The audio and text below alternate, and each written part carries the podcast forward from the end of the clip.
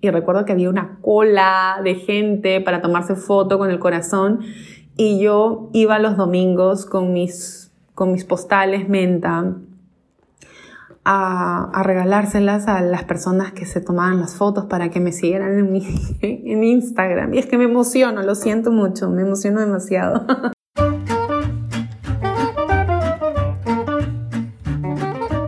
Llega gracias a la edición y publicación de Brenda Basurto de Basurto Anco. Brenda, en un momento de mi vida, me reportaba cuando era su jefa en el mundo corporativo. Hoy ella se dedica a su emprendimiento y propósito de vida. Imagínense cómo Menta Days fue el inicio para que se construyera un gran mandala de vida. Y Brenda fue el inicio. ¿Quién seguirá? ¿Tú?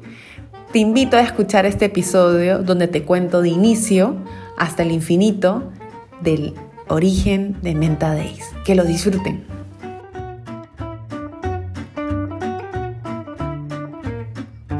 Hola, ¿cómo estás? Gracias por escuchar el cuarto episodio de Mantras Creativos, un podcast que he creado con la finalidad de poder compartir muchísima inspiración en tu proceso creativo.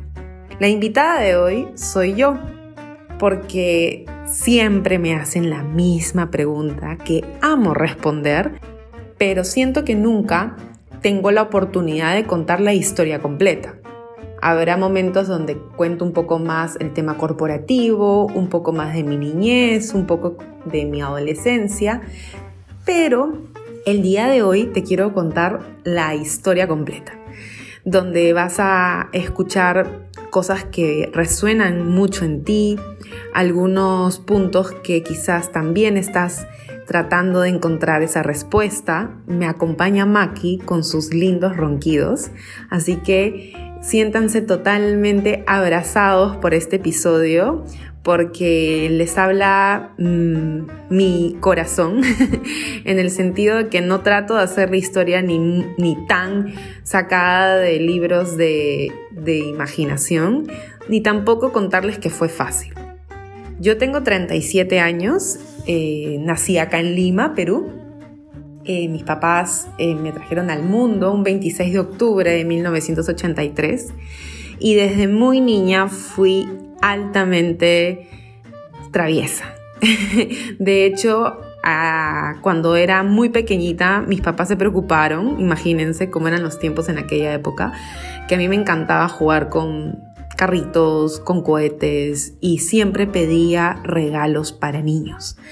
¿Por qué? Porque me encantaban los botones, las herramientas, las armas, de alguna manera me hacían sentir muy poderosa. Recuerdo que pedí de cumpleaños una bicicleta que tuviera una especie de, de láser y hasta tenía un radio tipo policía y yo cuando manejaba esa bicicleta me encantaba alzar la voz y decir, hola, hola, te estoy mirando, te estoy controlando. de verdad que mi niñez ha sido muy, pero muy imaginativa y aburrida. ¿Y por qué digo aburrida? Porque crecí en épocas de terrorismo donde nos cortaban la luz, el agua, había toque de queda y en esos momentos no había esta tecnología que tenemos hoy. Imagínense vivir la cuarentena que hemos vivido ahora sin tecnología. En ese momento realmente de niña debo aceptar que me aburría tanto, pero al mismo tiempo Debo agradecer porque en ese aburrimiento mi imaginación nunca se detuvo. Siempre creaba nuevos juegos, nuevas travesuras y nuevos dolores de cabeza para mis papás. Mis padres trabajan en el rubro farmacéutico y desde niña, como ellos fueron muy emprendedores, me llevaban al trabajo quiere decir que no era una niña que vivía en la playa o en paseos, no, yo vivía con mis papás de arriba para abajo en el emprendimiento familiar. Recuerdo que cuando estaba sentada en el trabajo que me tocaba hacer, que era hacer caja, siempre iban las personas a, a, comprar y se acercaban y decían, oh, qué linda, tu hijita está ahí jugando en la caja. Y mi papá respondía decía, no, ella es la encargada. Y, recuerdo que con nueve o diez años yo ya cobraba, daba vueltas, iba a mis arqueos. Felizmente no había tarjetas de crédito, entonces la tarea no era tan difícil. Pero desde niña tuve muy claro lo que era llevar un emprendimiento, lo que era llevar un trabajo. Tener responsabilidades muy, pero muy fuertes, aunque no lo crean. A veces cuando le decía a mis papás, no entiendo cómo me haces eh, o me dejas hacer caja y manipular dinero, pero no me das permiso para ir a una fiesta. O sea, eran cosas que nunca entendía, porque claro, era muy pequeña. Entonces, el mundo corporativo siempre ha estado arraigado en mí, desde el emprendimiento, desde cómo se creó y cuánto esfuerzo se requiere. Tuve una niñez, adolescencia bastante comprometida con el negocio familiar y casi todos mis amigos muy cercanos del colegio saben lo sacrificado que fue dejar de lado fiestas, paseos y viajes para poder acompañar a mis, a mis padres, igual que mis hermanos lo hicieron en su momento. Salí del colegio casi raspando porque no me gradué por, casi no me graduó por conducta. Como les dije, era una eterna, una eterna rebelde. Como trabajaba los fines de semana con mi papá y no había mucho tiempo para el ocio, mi pensamiento era, ¿para qué estudio? Si igual no voy a salir a ningún sitio. y ya estoy trabajando como adulta. Lo que yo ya tengo que aprender, ya lo aprendí. Entonces, ya se imaginarán lo que, lo que fue mi colegio y las travesuras que hice, que creo que eso da para otro podcast y podré invitar amigas y hacer una tertulia súper divertida. Entro a la universidad a estudiar administración hotelera, una carrera que escogí por pura rebeldía porque mis hermanos eran demasiado inteligentes ejecutivos y yo decidí tomar una carrera que no se había escuchado antes, que el buen eh, decano de hotelería ahora en la Universidad UPC, que en ese entonces era el abanderado de la UCIL, Edward Rocket, nos la vendió increíble. Y cuando digo nos la vendió es que sí, era una carrera bastante visionaria, pero al momento de estudiarla era, no entendía, no entendí nunca la carrera en el sentido que sabía que me había equivocado. Y es que de niña siempre me pregunté a qué me llevaba toda mi imaginación, a qué me llevaba todo el aburrimiento. Siempre quise crear, siempre quise cantar, me consideraba una actriz, pero obviamente mis padres jamás me dejaron estudiar todo lo que es artes. Entonces yo vivía de alguna manera, eh, conforma, estaba totalmente entregada quizás a conformarme con una respuesta que no iba a encontrar qué era lo que quería hacer con mis manos.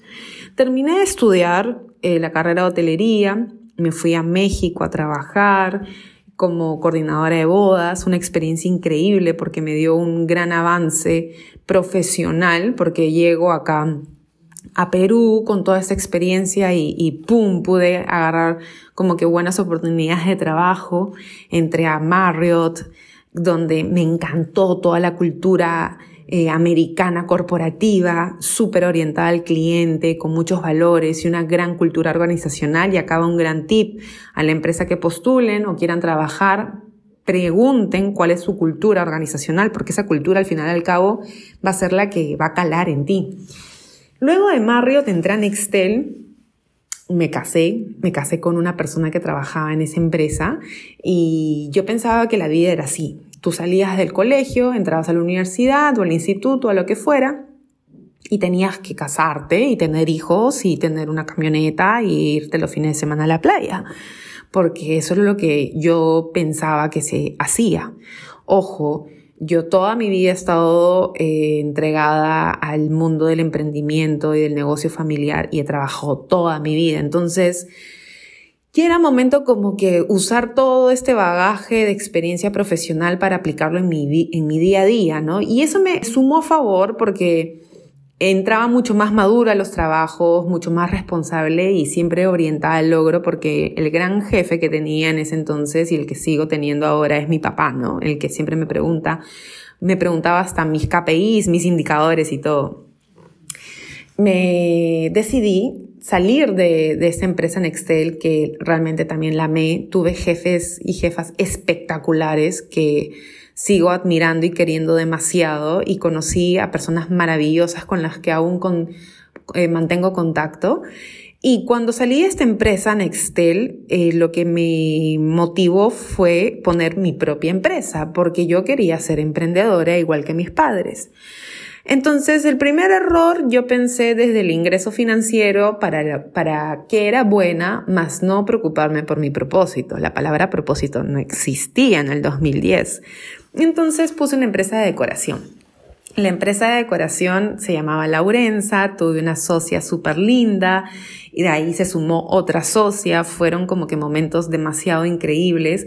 Me encantaba decorar, me encantaba hacer cosas que tengan que ver con los ambientes, con las casas, con las salas, pero noten cómo yo estaba totalmente cerrada al tema del arte. Como ni mis amigos más cercanos ni mi familia son, eh, tienen temas del arte, podrán entender de que yo no, no tenía mucho conocimiento. Entonces, en este emprendimiento lo disfruté porque al momento de diseñar, colorear, hacer los collages para mis clientas de todas las telas, los diseños de los cojines, me parecía alucinante. Y pueden creer que la Pamela del 2010, hace 11 años, no se daba cuenta que el arte era lo suyo. O sea, estaba totalmente cerrada, ciega.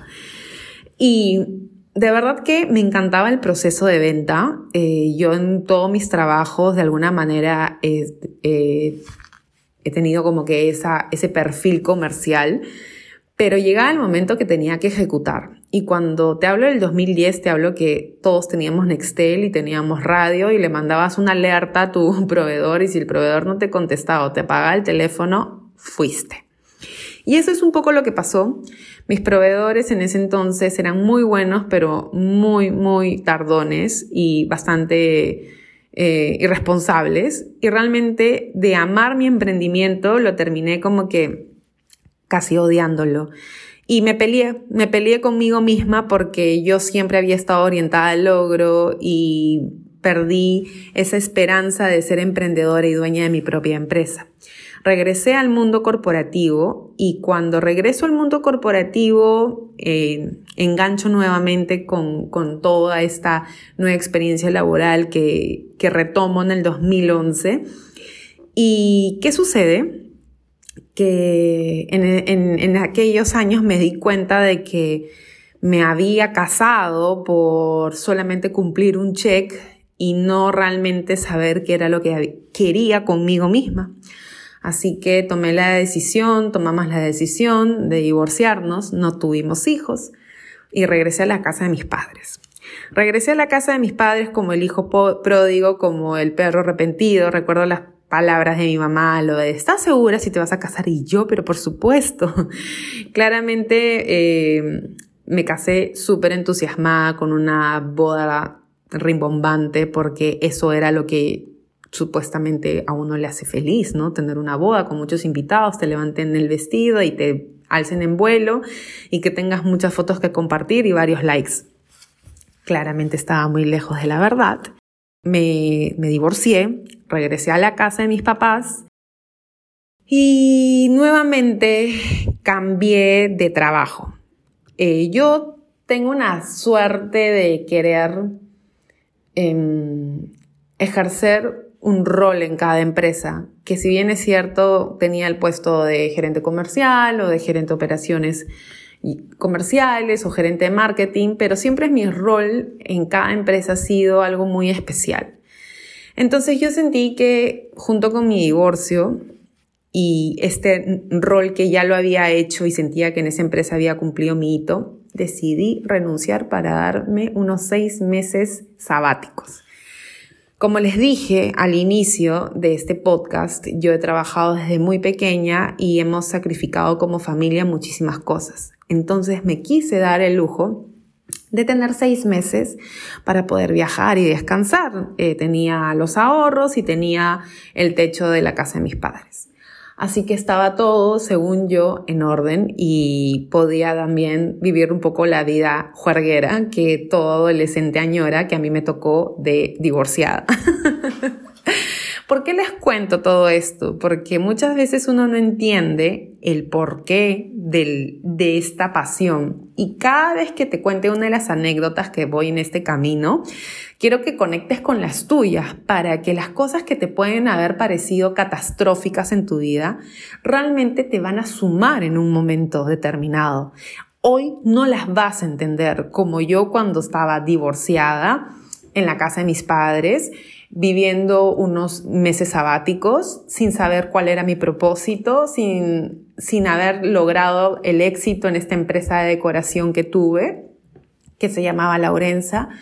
Entonces, decidí que después de seis meses de haber querido reconectarme con, con mi emprendimiento de, de, decoración, porque yo, Laurenza, lo dejé molesta, lo dejé triste y de alguna manera quise retomar haciendo algún tipo de otras cosas, pero no pude.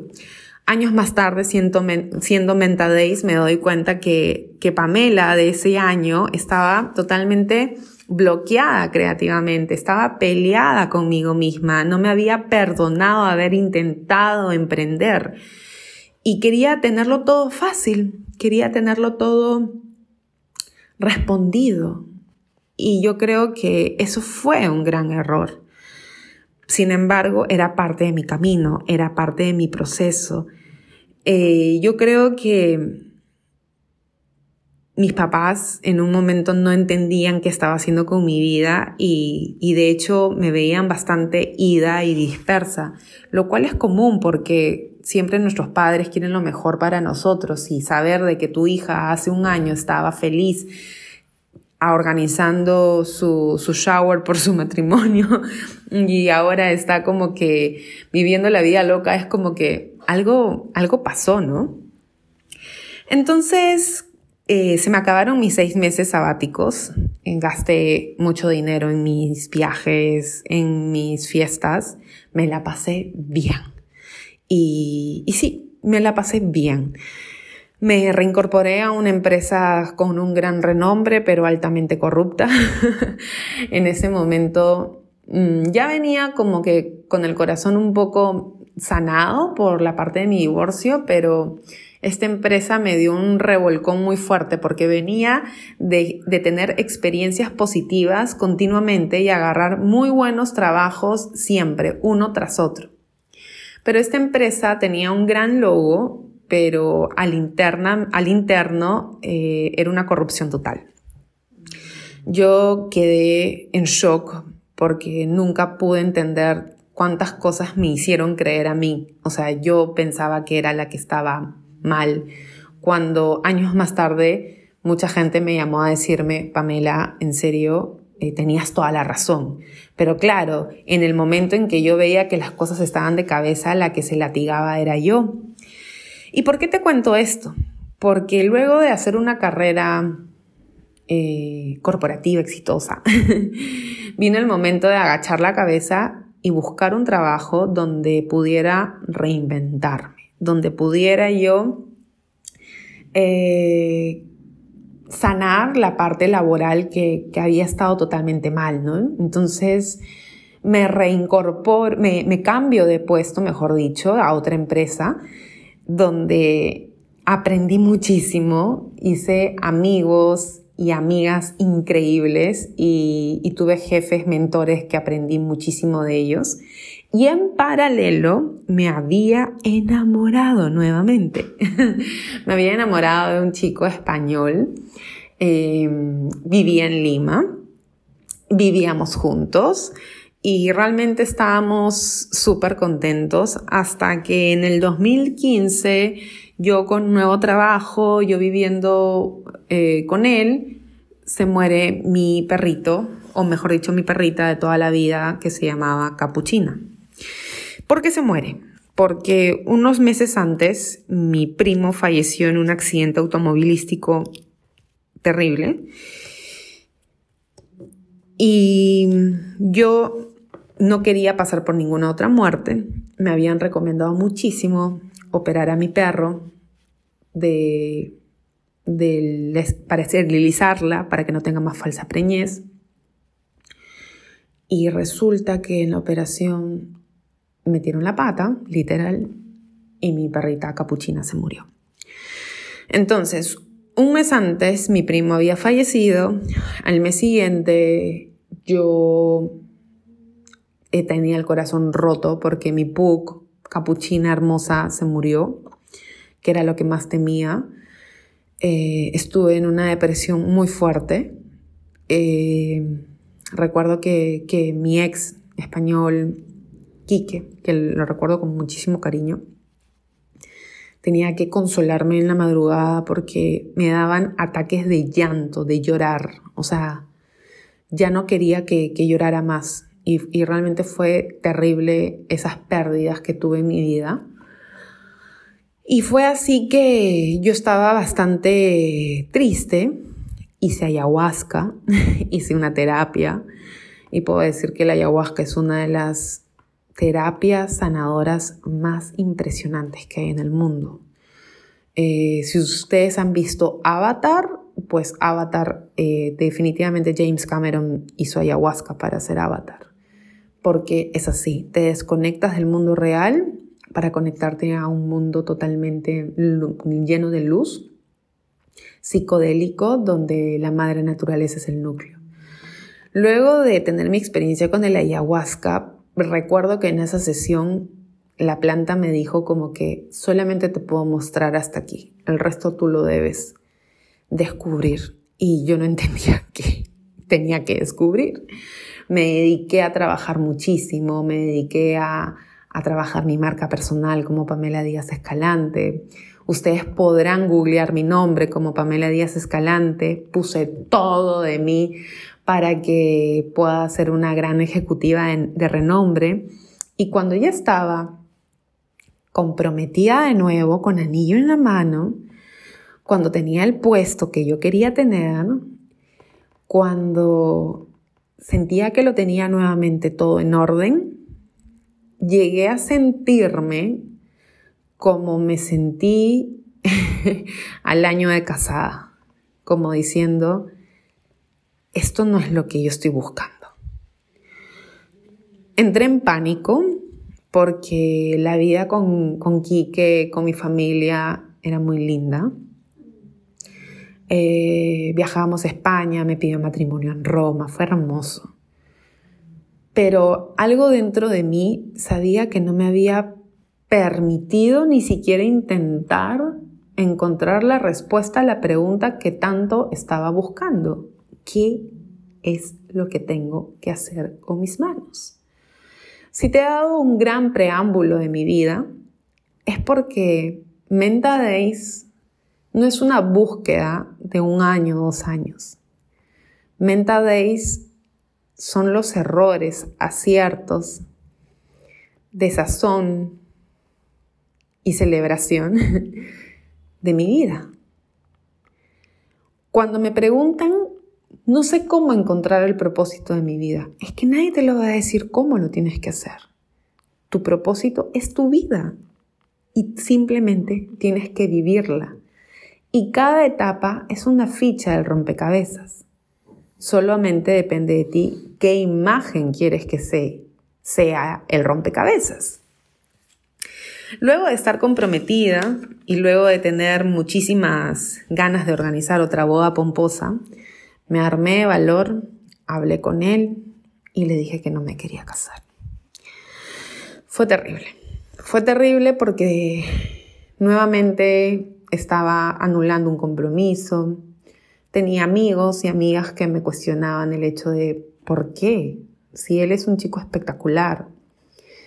Y es que yo ya había pasado por un, un divorcio, yo ya me había casado y sabía que casarme nuevamente era la anestesia para aplazar esta búsqueda una vez más.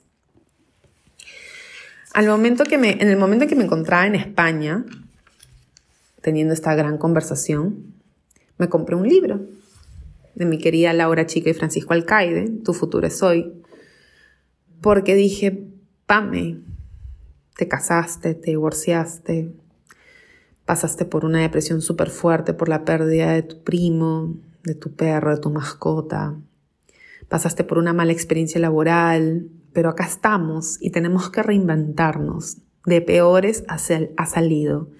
Recuerdo que, que, estaba en el sur de España, en Almería, y entré a una librería que se llama Picasso, una librería hermosa, y pregunté, ¿tienen algún libro de Laura Chica? Y me dijo, sí, tenemos este de acá que se llama Tu futuro es hoy.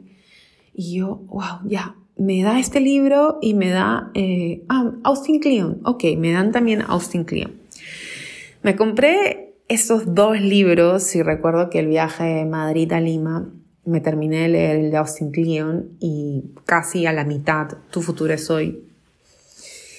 Y yo asumía que esos libros los tenía que aplicar a mi mundo corporativo. Nunca me imaginé que lo iba aplicar a mi mundo del arte. Uf, acá viene como que la parte más candente de la historia. Permítame tomar un sorbo de café. Bueno, continuamos. Era noviembre del 2016. Habían muchas pautas increíbles en el libro. Sal, camina, conéctate con tu intuición, pon en práctica tu vocación, respira, recontactos. Y de verdad que yo por muchos años nunca tuve una estructura así. Recuerdo ver el anuncio de una página de una tienda que queda en calle Bonilla, Miraflores, en el centro de Miraflores, una calle que usualmente no se visita porque siempre está llena de tráfico y todo. Pero ese año, el 24 de diciembre, fue sábado. Por alguna razón no había gente en la calle. Creo que todo el mundo hizo sus compras durante la semana y el sábado estaba todo desierto. Eh, me comentaron, me respondieron el post diciéndome de que la tienda estaba abierta hasta las 6 de la tarde o 5. Me recuerdo que estaba en, mi cama. Eh, ya había vuelto una vez más a la casa de mis papás porque me había mudado con mi, con mi novio español, pero luego de, de romper el compromiso y de evolución de anillo, tuve que regresar una vez más a la casa de mis papás. Y ya se imaginan lo que es eso, ¿no? Es como la cara de mi papá de, te lo dije, te lo dije. Y era como que, chanfles, una vez más pedir disculpas, poner cara de, ok, lo siento, porque claro, o sea, mi papá me decía, ¿te vas a ir a vivir? ¿Realmente estás segura? Nuevamente cuando me comprometí, mis papás como que, ah, sí, ok. Bueno, ese 24 de diciembre hice algo que muy pocas veces hacía en mi vida, que era caminar. Eh, estacioné mi carro en un lugar lejos de la tienda, porque cerca de la tienda no hay parqueo. Caminé, me perdí. y qué vergüenza siento ahora de decirlo, pero es que cuando vives en un mundo tan enfrascado, te olvidas de las cosas esenciales de la vida, que es conocer tu ciudad. Y es que yo vivía en un modelo de negocio, que era crecer, educarte, casarte y ya está, no hay más. No importa si la tierra es plana o redonda, esto es. Y recuerdo que por primera vez en mi vida sentí ese entusiasmo, esas ganas de, de poder conocer un poco más lo que era mi país, y lo pasé lindo, lo pasé lindo esos, esos minutos o esa hora. Llegué a la tienda y pedí la cartera y cuando me miraron me dijeron, se la acaban de llegar, lo siento. Yo era como que, a ver, no entiendes. Eh, creo que he hecho un gran esfuerzo en venir, debe haber una repuesto. Y me decían, no, no, no hay. Realmente me quedé súper triste porque había salido contra todo pronóstico de mi cama para ir en búsqueda de esa cartera. Y cuando decidí darme otra caminata, llegué a una esquina que es la calle José González con Alcanfores. Y no me lo van a creer, había un olor al típico de librería vintage que nosotros hemos siempre, hemos ido a, cuando éramos pequeños a comprar láminas o tajador o plumón. Que entonces entré y me sentí hipnotizada. El olor simplemente me cautivó. Y al mismo tiempo vino a mí todos los momentos que yo compré materiales para todas las clases de todos los talleres que intenté en mi vida diseño y patronaje de modas, serigrafía. Eh, no, es que no les he contado eso porque ya es como que obvio, ¿no? Uno no, no encuentra su propósito gratis. Uno lo encuentra mientras más intenta. Entonces, al momento que yo estaba muy entusiasmada por, por comprarme algo de esa tienda, también me vinieron muchos miedos como que vas a gastar de nuevo, qué tontería, no puedes llegar con más cosas a la casa de tus papás pero la señora que atendía en, esta librería, que se llama La Clave, me miró y me dijo, ¿qué tal? ¿En qué le podemos ayudar? Cerramos en 10 minutos y como que me metí un poco de presión. Eh, miré el kit del principiante que casualmente costaba lo mismo que la cartera. Eh, me preguntó si lo quería, le dije que sí. Me preguntó si lo quería para regalo, le dije que sí y que mientras me lo envolvía yo me iba a dar un salto a unas vitrinas que estaban al frente que me llamaron mucho la atención. Claramente era la librería Arcadia, la cual nunca había visitado en mi vida. Cuando entré a la librería Arcadia casi me muero porque es un, lugar mágico, increíble. Recuerdo que pensé a lo, ¿qué chévere debe ser que un autor tenga uno de sus libros aquí. Años más tarde estaría Reinventa tu creatividad en la librería. Fue así como me fui a mi casa con un gran paquete, un 24 de diciembre, lo puse en el árbol y lo abrí al día siguiente, el 25 de diciembre. Sí, el 25 de diciembre abro ese ese paquete que me había autorregalado y no me lo van a creer. Me emocioné muchísimo, me emocioné muchísimo porque sentía que, que algo estaba vibrando dentro de mí. Estaba muy entusiasmada. Saqué el primer lienzo, lo puse eh, en el caballete y empecé a pintar, empecé a fluir puse una, foto en mi Instagram personal, como que con hashtag y todo, ¿no? Pump Paint. de verdad que ese día me quedé llorando en silencio porque había llegado la respuesta a lo que tanto había buscado. Un 25 de diciembre del 2016. Estás diciéndome que cerca de 33 años más tarde, 33 años, recién había comprendido lo que era mi propósito en la vida. Había metido la pata con la empresa de decoración que la, que la había hecho y no había funcionado.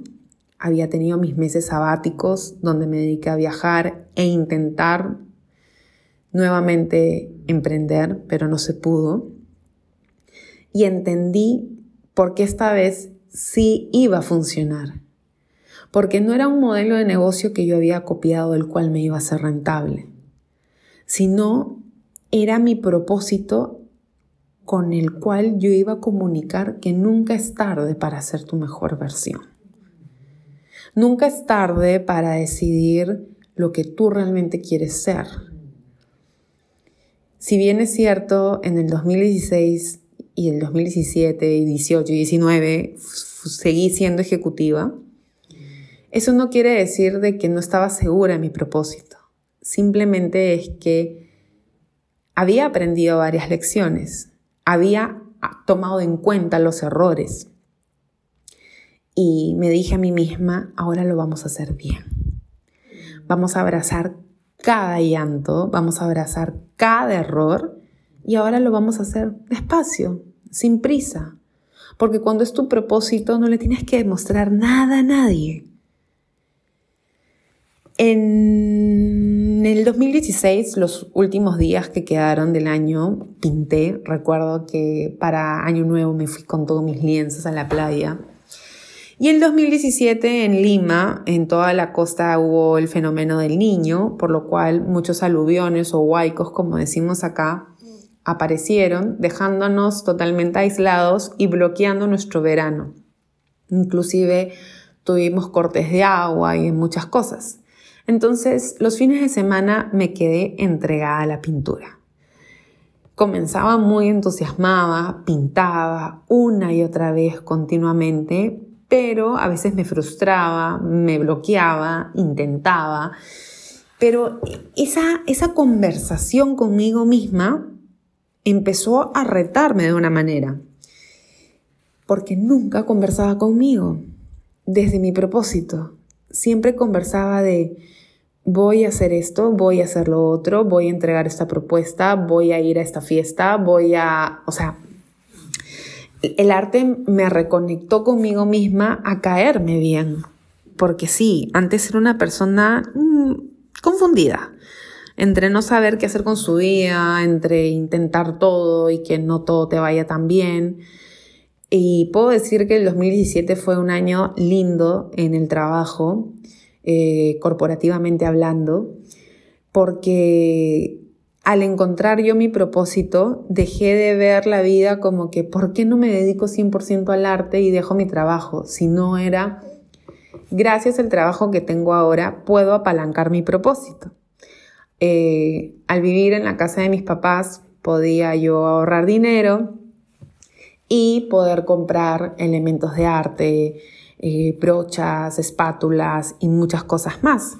Entonces fue ahí que en, en este año, en el 2017, ya los fines de semana sí quería un espacio para mí un poco más privado y una amiga que la quiero mucho, que se llama Brenda, alquiló un departamento para que sea su taller de brownies, que por cosas de la vida, adivinen quién al, casi alquila uno de los lugares para también hacer su oficina.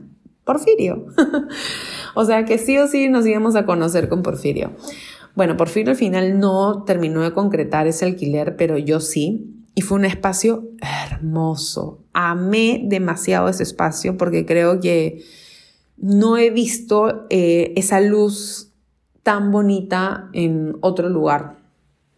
Y me la pasaba genial. Eh, trabajaba de lunes a viernes full sacrificaba los, las salidas de los viernes para despertarme los sábados tempranito, arreglarme e irme cada sábado con algo diferente a este taller que había armado, ¿no? Un sábado iba con una mesita, otro sábado iba con, con un carrito, otro sábado compraba más lienzos y así fue construyendo un lugar muy especial. Y más allá de un lugar, cuando vi la foto, casi me desmayo, porque era el cuarto que yo siempre imaginaba que me gustaría tener cuando era niña. Era la bola disco que tenía colgada del techo con las cadenetas, con mis adornos menta. Y era mi niña Pamela que, que estaba muy contenta. Porque algo que te dicen es que cuando tú creces tienes que olvidar por completo a tu niño interior. Y eso es, y eso es lo más feo que me ha podido pasar o nos puede pasar. Y es que nuestro niño interior tiene la respuesta a todos nuestros miedos. Y si nosotros no conversamos con nuestro niño interior, va a ser muy difícil reconectarnos. Eh, en el 2017 empezó a ir Brenda Basurto al taller. Brenda trabajaba conmigo en la empresa corporativa. Yo era su jefa en esta área, ¿no? En la que trabajábamos en comercial y marketing. Y ella empezó a ir para tomarme fotos, para conversar, para hablar, porque en ese entonces Brenda se dedicaba a la repostería ella no estaba entregada todavía al tema del branding, al tema de, todo lo que es creadora de sueños. Entonces, el 2017, en este taller que, alquilé junto con Brenda, pintando todos los fines de semana oliendo a brownies, los sábados tipo 6 de la tarde caían mis amigas, abríamos una botella de vino, conversábamos, nos la pasábamos genial. Realmente puedo decir que fue una etapa maravillosa porque en una conversación con, Brenda, eh, las dos creamos el nombre Menta Days, ¿no? Yo quería ponerle Menta Rainbow porque a mí siempre me han gustado los, los unicornios y el rainbow lo, lo asocio mucho a unicornios. Siempre he dibujado unicornios desde que estaba en el mundo corporativo, desde que estaba en reuniones de directorios y nunca entendía por qué los unicornios me perseguían. Años más tarde entiendo que los unicornios son los, los animales angelicales que representan la creatividad.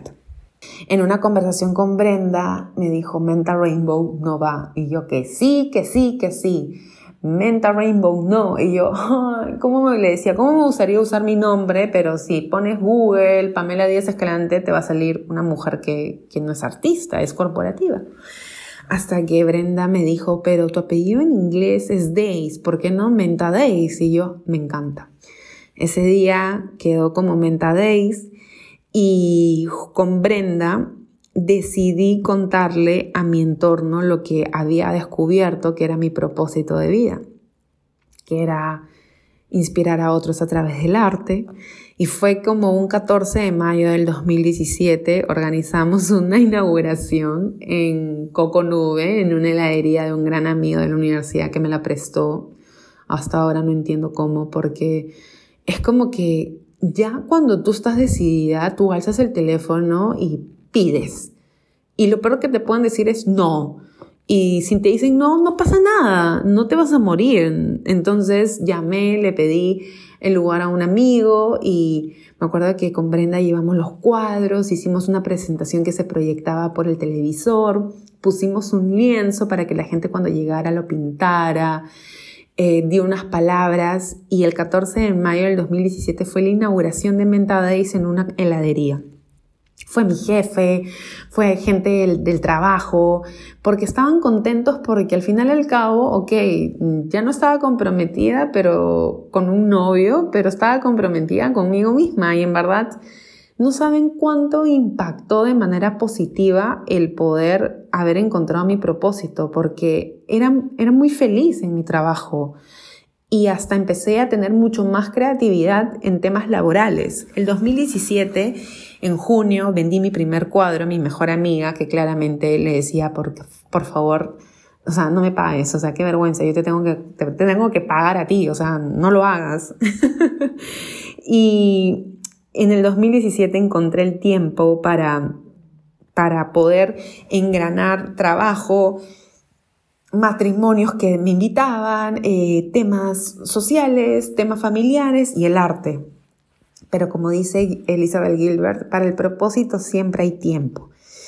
Y algo que tuve que trabajar muchísimo en el 2017 es entender que hay personas que te acompañaron en toda tu vida de juerga, en toda tu vida de, de cotorreo, pero en tu propósito no.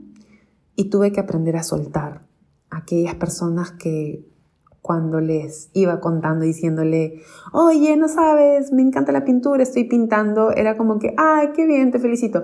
Bueno, ¿y, qué sabes de tal persona? ¿Y, qué y era como que, no, ya no quiero hablar de más personas, quiero como que hablar de esto que he descubierto. Entonces entendí que tu propósito también se vuelve o se convierte tu mandala de creatividad y de creatividad de tus amistades. Es alucinante. Eh, en el 2017 conocí también a un chico encantador, lindo, y después de haber estado, eh, haber roto este compromiso, pues me volví a enamorar y estuve con un enamorado. Y el 2018 debo aceptar que comencé bastante como que un poco agobiada, porque todo el 2017 había sido ensayo, prueba, error, intentar, jugar con mi niña interior, disfrutar el proceso, leer muchísimo, conectar con nuevas personas, soltar personas que no suman a tu propósito de vida. Entonces en el 2018 eh, ya me sentía mucho más preparada, mucho más entregada a mi pintura, tenía enamorado, tenía más responsabilidades en el mundo corporativo, entonces cada vez era más complicado tener tiempo para pintar y me empezaba a agobiar. A eso súmenle que en las redes sociales no había TikTok, no había stories, ni reels, ni absolutamente nada Pero Brenda fue un gran apoyo porque siempre que le decía a Brenda, me muero de la vergüenza de postear, no quiero postear, Brenda me dijo, dame tu usuario, dame, yo voy a entrar a Menta Days y ella tomaba las fotos y ella la posteaba por mí. Entonces, siempre es lindo tener un apoyo creativo en, en, este, en este camino, por decirlo así. Eh, en el 2018 seguí intentando nuevas cosas, me metí en un taller de stand-up comedy para poder soltarme más. Hice el taller de Mondo con Wendy Ramos, Mondo 1, Mondo 2. Yo creo que esos talleres realmente me, des, me desaprendieron mucho ego que había, había aprendido el mundo corporativo. Y esto da para otro episodio. Y es que el mundo corporativo te obliga a gastar, a gastar, a gastar. Entonces tú ganas más y gastas más, entonces siempre estás en una vida miserable. Porque nunca tienes, eh, nunca, el ego nunca se satisface. Entonces, esos talleres de mundo fueron mágicos. Fueron mágicos y, voy a hablar en un episodio aparte de, lo que fueron para mí. Eh, en el 2018 eh, ya estaba encontrando mi voz artística, ya estaba mucho más entrenada, pero el tema del tiempo y de la dedicación y ver que posteaba y posteaba y habían unas ventas por ahí, unas ventas por acá.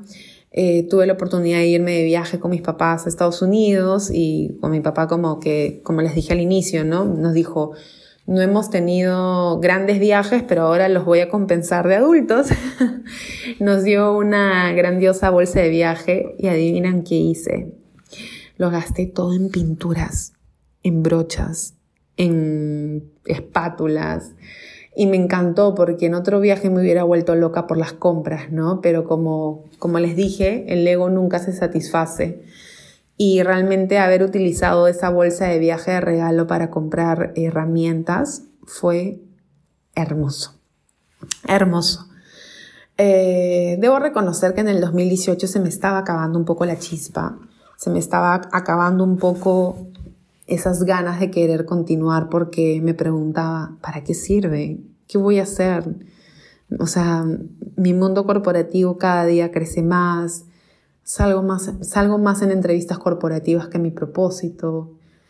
Y la verdad que estaba bastante triste, porque ya no, ya no, no sabía si valía la pena, ¿me entienden? Nunca dudaba de mi propósito, pero dije, quizás lo mío solamente es para pintar para mí.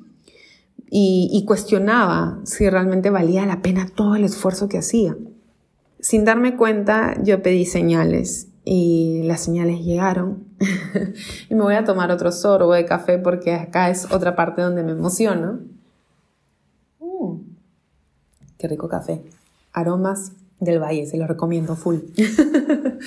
Em, bueno, cuando pedí una señal, porque estaba no triste, sino como que quedándome sin batería, llegó un correo maravilloso del Arcomar invitándome a hacer una exposición yo no me lo creía, inclusive se lo compartí a una de mis mejores amigas y le dije, creo que me están haciendo una broma.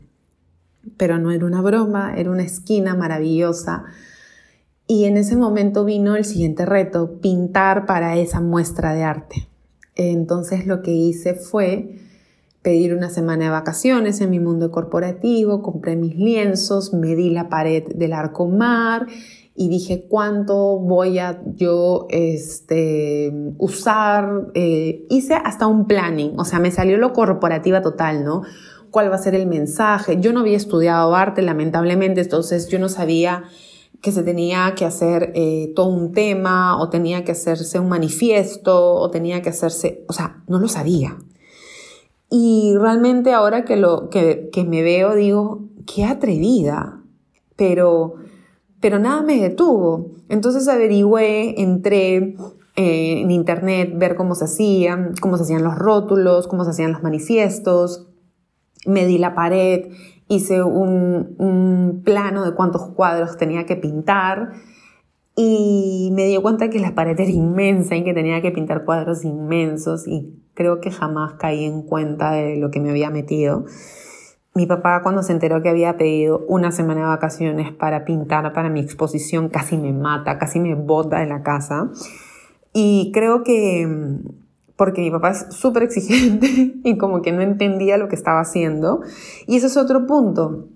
Dejen de romantizar a su familia o su enamorado, su esposo, esposa, quien sea, si es que no los apoya en su, en su propósito.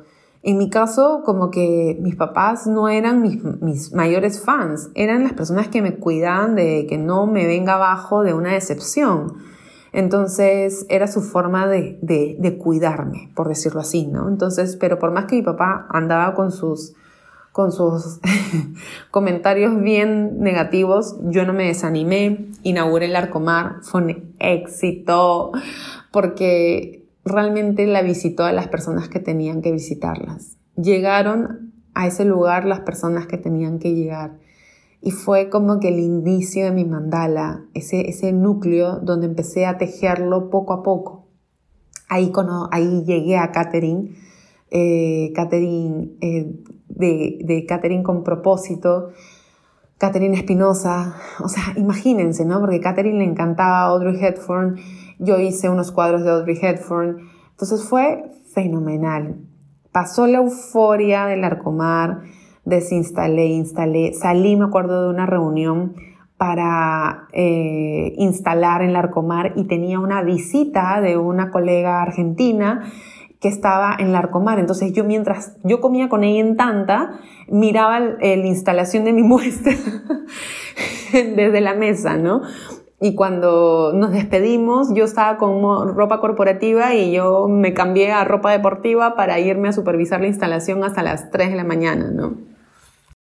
Y lo increíble fue que al día siguiente me levanté tipo 7 de la mañana para ver la exposición puesta y estaba en shock. Estaba en shock, estaba feliz. De ahí me fui a una reunión corporativa y cada vez que regresaba del trabajo, eh, paraba en el Arcomar porque me encontraba y quedaba con gente para que vean la exposición. Entonces fue increíble. O sea, fluyó todo de manera tan casual, ¿no?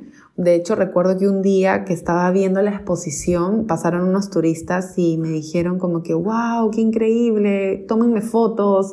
Y la gente se tomaba fotos con los cuadros y yo no podía más de la emoción. O sea, era como que estaba en shock. Y luego al mes llegó eh, Plaza, que amo demasiado a Jockey porque también dieron, me dieron un empujón súper importante y Maki está haciendo sus, su el lavado spa, perdón por los sonidos. Y yo que fue algo también em, alucinante. Me acuerdo que hicimos el corazón menta de I Love eh, Perú. Y recuerdo que había una cola de gente para tomarse foto con el corazón. Y yo iba los domingos con mis, con mis postales menta a, regalárselas a las personas que se tomaban las fotos para que me siguieran en, mi, en Instagram. Y es que me emociono, lo siento mucho, me emociono demasiado. porque, porque era como que sí, soy yo, ¿no? O sea, este corazón lo hice yo, ¿no?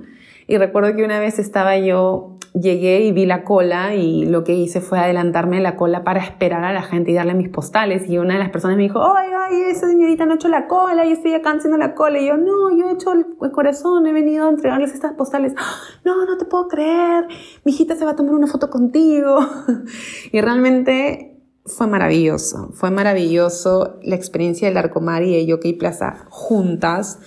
Y siempre buscando espacios en mi mundo corporativo, ¿no? Eh, y yo creo que el tema del jockey tiene demasiadas anécdotas hermosas. Me acuerdo que el día que instalé siempre decía como que no, es, eh, ha quedado horrible, ha quedado horrible, me van a llamar para que lo saque porque yo siento que no ha quedado bien. Y yo no dormí la primera noche súper agobiada porque me sentía con demasiada ansiedad y me llaman al día siguiente a decirme que les había encantado. Yo en ese momento recién pude respirar nuevamente porque estaba totalmente agobiada. El Arcomar y Jockey Plaza fueron dos experiencias hermosas. Me fui a un viaje corporativo a la ciudad de Frankfurt y mientras estaba jugando en mi bitácora y haciendo mis ejercicios creativos, el pasajero que estaba al lado Me preguntó qué estaba haciendo y le respondí que estaba jugando con mi creatividad y este pasajero no tuvo la mejor respuesta que decirme, si yo supiera dónde venden esos libros o estas actividades, lo compraría, porque yo me aburro mucho en los aviones. En ese momento decidí hacer el libro de Reinventa tu creatividad. Mi gran amiga Brenda, que siempre ha sido mi apoyo, la llamé del aeropuerto en Frankfurt y le dije, Brenda, te voy a mandar las fotos de las actividades, tú me ayudas a diagramarlo. Cuando llegue a Lima, lanzamos un libro de creatividad. Este viaje que hice por el mundo corporativo a Frankfurt mm, fue la primera vez que viajé sola, sin amigas, sin amigos, sin novio, sin novia.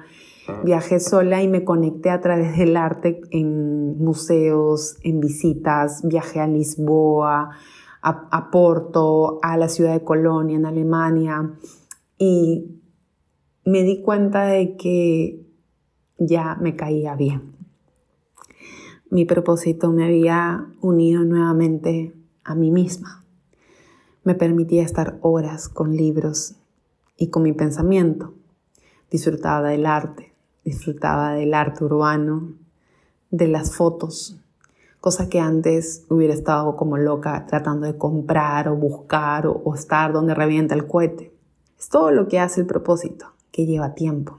Eh, mi viaje a Europa, muchos arte, mucho arte, museos, como les dije, aprendí a estar sola.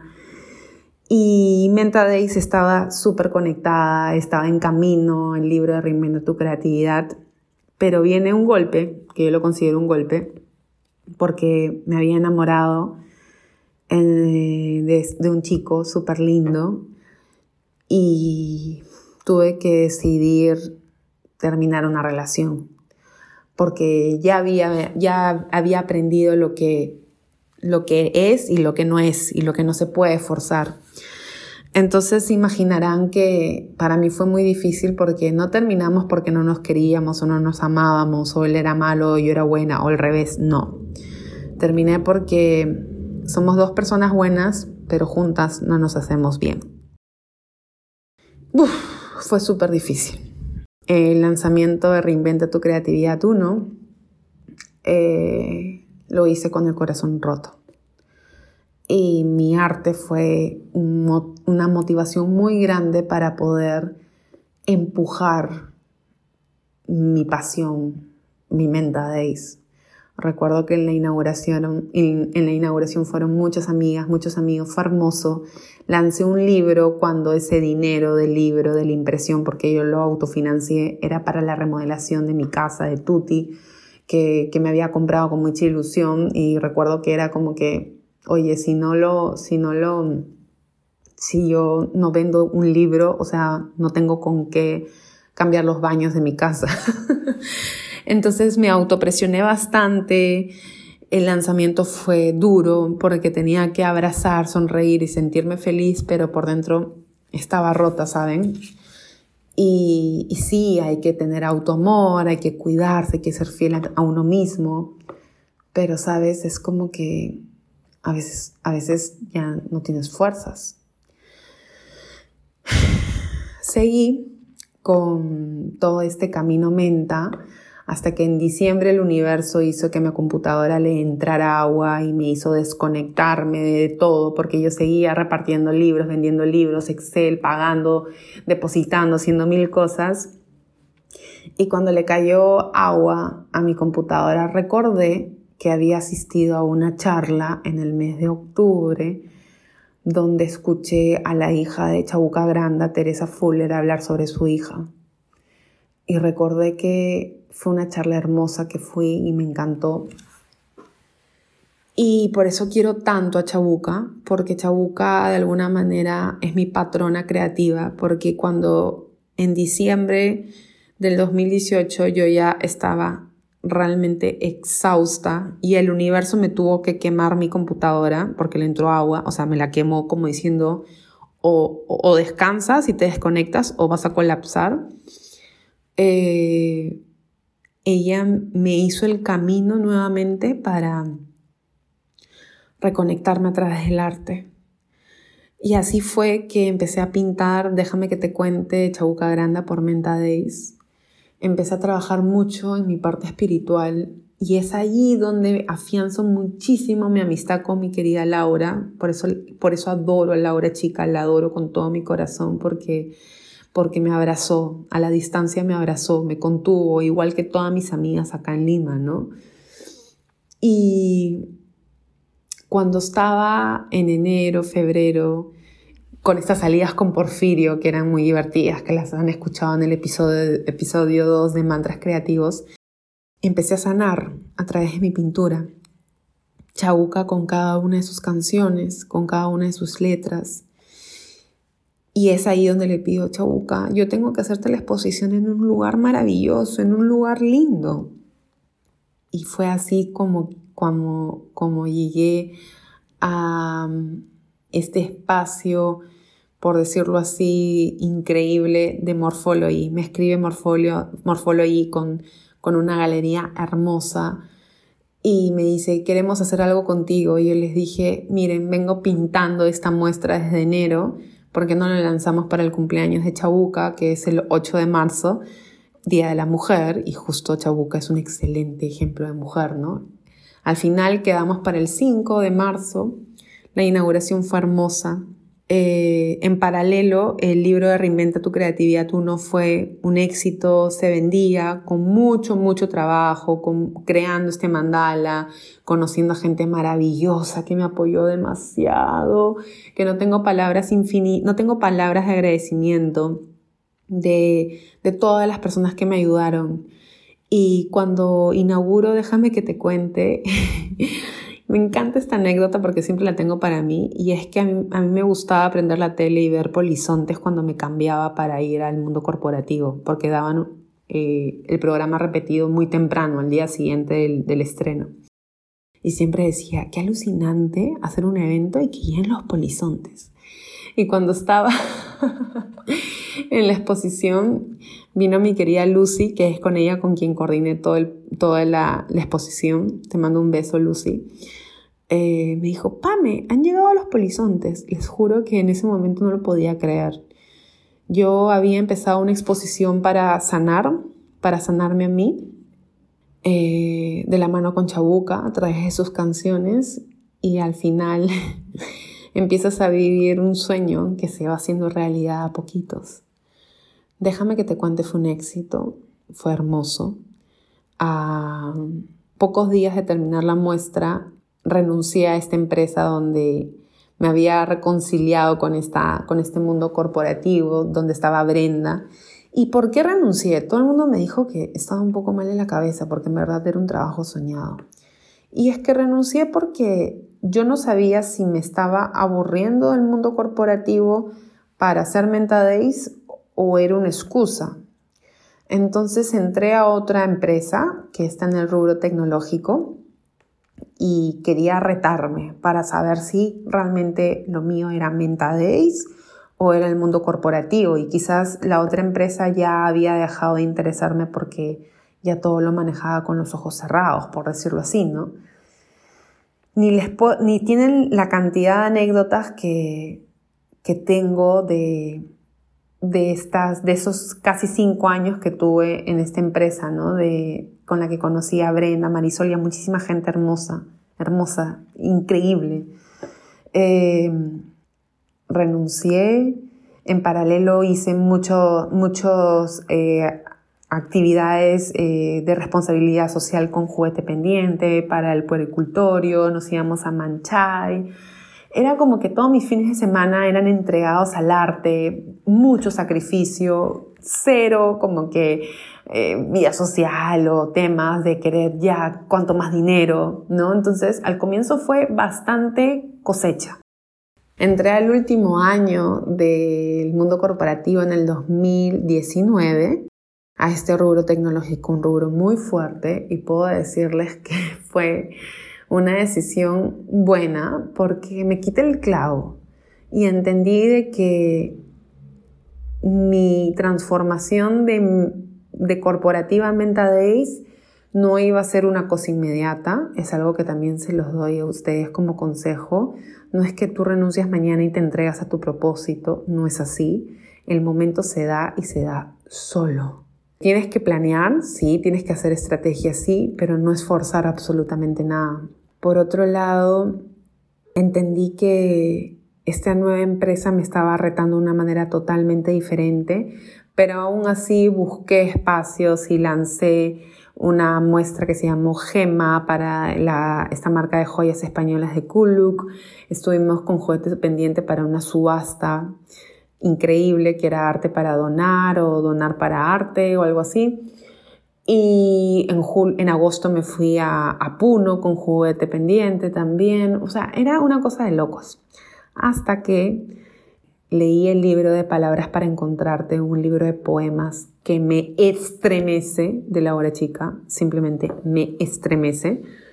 Y le dije, Laura, lo siento mucho, pero voy a hacer una muestra dedicada a tu libro de poemas y vas a tener que venir a Perú a inaugurarlo. Y fue así que, que vino Laura a Perú a inaugurar esta muestra maravillosa más que por mis cuadros, por lo que se hizo, ¿no? Llegó Laura, hicimos un conversatorio con Vivi de Ferrari, con Porfirio, con Lau, y la verdad que hablamos sobre el propósito, sobre el amor, sobre cómo avanzar, qué hacer, qué no hacer, y luego vino la exposición, se fue Laura, y empezó de nuevo, ¿no? Como que ya se fue Laura y ahora qué viene. Pero todo esto en paralelo con el mundo corporativo, sacándole tiempo al tiempo, haciendo que las cosas sucedan. Algunas semanas posteaba, otras semanas no. Otros fines de semana me tomaba fotos con Claudita Cornejo, otras fotos con mi celular. No tenía una estrategia definida y tampoco me podía ofrecer a marcas comerciales porque yo trabajaba para otra empresa. Entonces, todo fue muy orgánico, todo fue muy de fluir hasta que en enero del 2020 recuerdo ya estar en el mundo corporativo y de pronto sentir que ya no pertenecía a ese mundo. Mi tiempo había acabado. Era momento de tomar una decisión y mi decisión fue no buscar oportunidades en el mundo corporativo. Simplemente entregarme al arte. Esta decisión vino acompañada de otro sacrificio. Se casaba mi mejor amigo en Colombia, que creo que fue la última boda pre-COVID, antes que en el mundo. Y recuerdo que Jockey Plaza nuevamente íbamos a crear algo maravilloso y al final eh, todo se canceló por, por la pandemia. Así que el 9 de febrero fue mi último día de trabajo luego de haber hecho como que un plan de financiero, algunos ahorros, un backup y dije qué es lo peor que puede pasar, ok, si no funciona, pues yo regreso al mundo corporativo, pero siempre con calma, con, con, precaución, pero dándolo todo, entregándolo todo.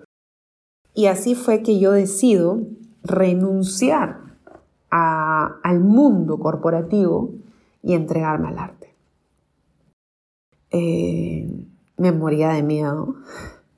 La primera semana casi ni dormí porque me sentía mal por hacer lo que me gustara y lo que me gustara iba a ser mi trabajo.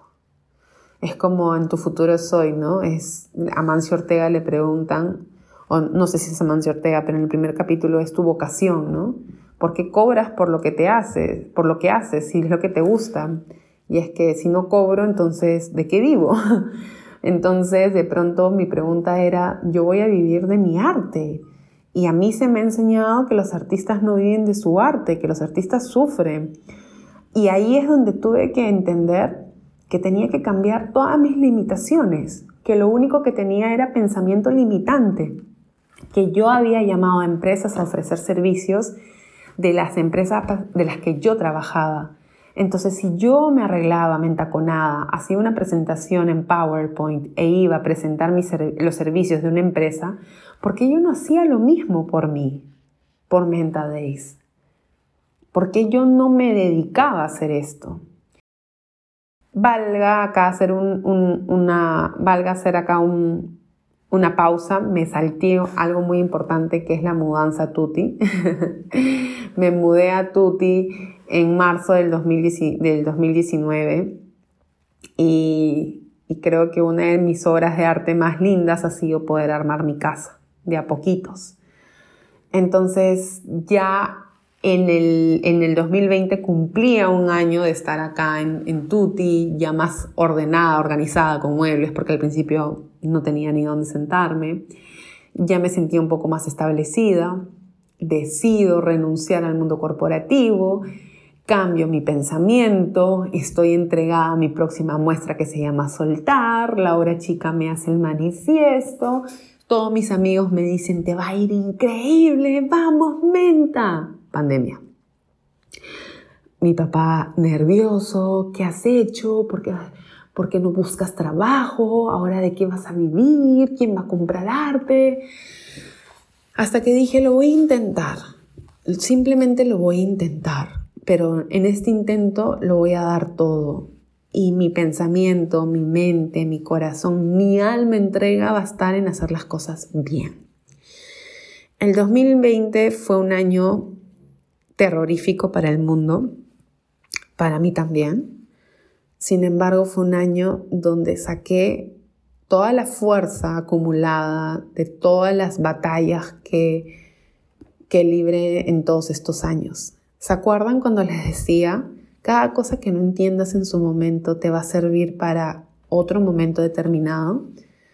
Pues el 2020 tuve que aplicar todo lo que había aprendido en mi vida para poder ponerlo en práctica esa fuerza de regresar a la casa de tus padres, que no regresé a la casa de mis papás, pero en el sentido de pedir ayuda, buscar contención, hacer un catálogo, buscar contactos, tocar puertas, armar tus posts, pedir ayuda y hacer que las cosas sucedan.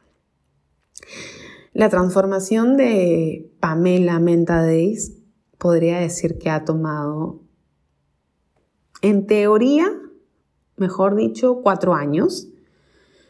Pero puedo decir que hoy, 7 de abril del 2021, me siento plenamente mentadéis. Eh, el año 2020 me sirvió para descorporativizar mi alma y entregarme a un alma más libre, más artista, aprender hacer más arte desde el corazón. Y no es fácil. No es fácil porque tú creces en un mundo donde te dicen que, que lo que si tú haces lo que amas, entonces no no es verdad. Te he contado esta historia resumida de mi vida, no para que sientas pena o admiración, simplemente para que entiendas que todo proceso lleva mucha dedicación, mucha calma, porque la ambición sin paciencia es peligrosa. Y veo a veces muchas personas que quieren ya al día siguiente ser, hacer, y saben que se van a frustrar. Yo lo que tuve muy claro es que voy a empezar este proyecto de vida, pero lo voy a empezar de a pocos. Y voy a ir construyéndolo esto un día a la vez. Estoy a puertas de lanzar Vientos de Menta, que es mi exposición que habla sobre este cambio de vientos. Porque cuando pasa la Semana Santa, cuando se va el verano y llega el invierno o el otoño, cambian los aires, cambian los vientos. Y Vientos de Menta trae a Menta Deis entregada al arte, entregada a su vulnerabilidad, a la mentapotencia porque para llegar a este nivel he tenido que pasar por todas las fosas de barro que se pueden imaginar, por muchos rechazos, por muchos no, por muchos. Y algo que también me he salteado y no les he contado es el lanzamiento de Reinventa tu Creatividad 2 en plena pandemia. ¿Quién se lo iba a imaginar? El último podcast que habla Francisco Alcaide cuenta sobre la tercera puerta. Y es verdad, cuando dos puertas se cierran, busca la tercera. Cuando no sepas qué hacer, pide ayuda. Y cuando quieras intentar algo, pero no sabes cómo hacerlo, aprende. pero todo desde el corazón, todo desde tu más profunda esencia, no de la copia, no de el cuchillazo por la espalda, no de, de querer avanzar a costa de todo, no, no, no, no, porque así te vas a sentir bien un día o dos, pero el tercero vas a estar doblado en tu cama pidiendo una señal para saber si debes continuar con eso o no. Esta es mi historia, de hecho tiene mucho más anécdotas, pero me encanta compartirla contigo para que te atrevas a comenzar la tuya. Mejor dicho, a continuar tu historia, porque todos ya la comenzamos, de alguna u otra manera. Soy Pamela Díaz Escalante, hoy Mentadéis y te agradezco infinitamente tu tiempo en haber escuchado esta historia. A todos los mente escucha, tengo el siguiente episodio con mi querida y amiga, admirada artista, Cristina Sillonis, que vamos a conversar sobre el arte de copiar. ¿Qué será que las redes sociales ahora solamente sirven para copiar y no inspirar? Hmm. Hablaremos de eso y mucho más. Gracias, que estén bien. Chao.